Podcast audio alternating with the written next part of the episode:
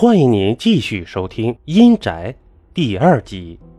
那来福媳妇肚子也快起来了，要是生个带把的，以后家里这三间房也不够用啊。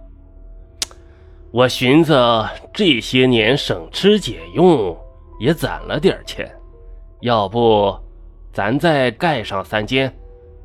李老汉边卷着旱烟，边对着老伴儿说道。嗯，我看行。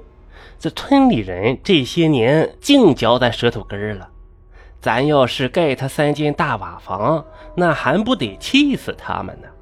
这回呀，也让他们眼馋，看到底谁有这能耐。嘿，再说了，我一瞅那来福的媳妇儿啊，就生气，看怀了个孕，把他闹的净想着吃细粮，高粱米还不吃了。说啥吃嗓子疼，嗯，到胃里也不舒服，反酸水儿。嘿，你说那叫人话？趁早分开，免得我瞅他气 就难受。招娣呀，一听盖房子，顿时来了精神，说道：“呃，我瞅着他 也来气，五个手指头都并不拢，家里就是有座金山。”也得让他露出去，分开也好，让他俩去折腾。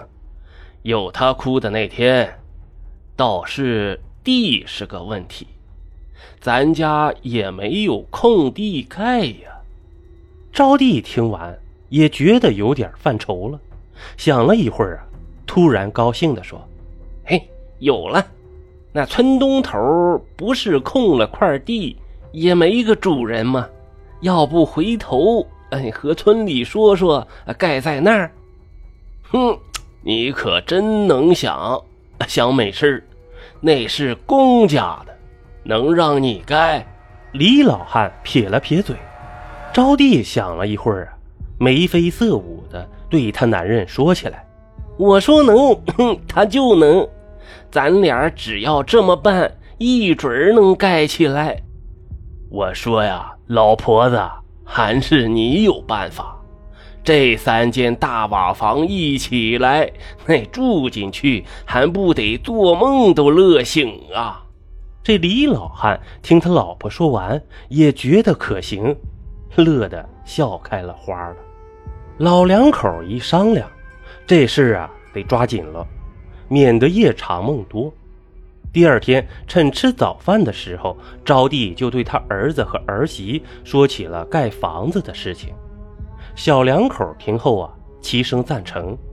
其实两人早受够了他们，巴不得分开过，还能自由点谁知招娣却又不紧不慢地说了没地儿盖房的事，两人好容易燃起的希望啊，仿佛被盆冷水浇灭了，顿时。没了声响，招娣看了看两人的表情，心里面有了谱，对着他的儿媳秀说：“其实啊，要想盖成也不难，只要咱全家人演场戏，这事儿啊就差不多了。”秀听后啊，有点糊涂，不解的看着她婆婆。来福听后呢，也有点懵，便问他娘。演啥戏呀？这招娣对着他儿媳说：“秀，这就要看你的了。明天一早起来，你就站在院子里大声骂我和你爹，什么难听你就骂什么，声音要大，一定要让村里的人都听到。骂到最后啊，你说，嗯，让我和你爹搬出这个家。”这就成了，那哪行啊？这还不得让村里的人背地里戳我脊梁骨，笑话我呀？这打爹骂娘的事儿啊，我可干不出来。秀儿听完了呢，马上对她婆婆说道：“这这是演戏，又不是真的。你不想盖房子了，那我也不干。这往后还咋见人呢？”秀儿并不愿意的说：“又不是要你命，你看你这熊样，一提起吃你就来精神了。关键时候到往后使劲。招娣呀，气得把筷子往桌上一摔，骂了起来。秀挨了骂，气得饭也没吃完，哭着回了屋。来福刚想起身跟着去看看，被招娣瞪了一眼，又坐了下去。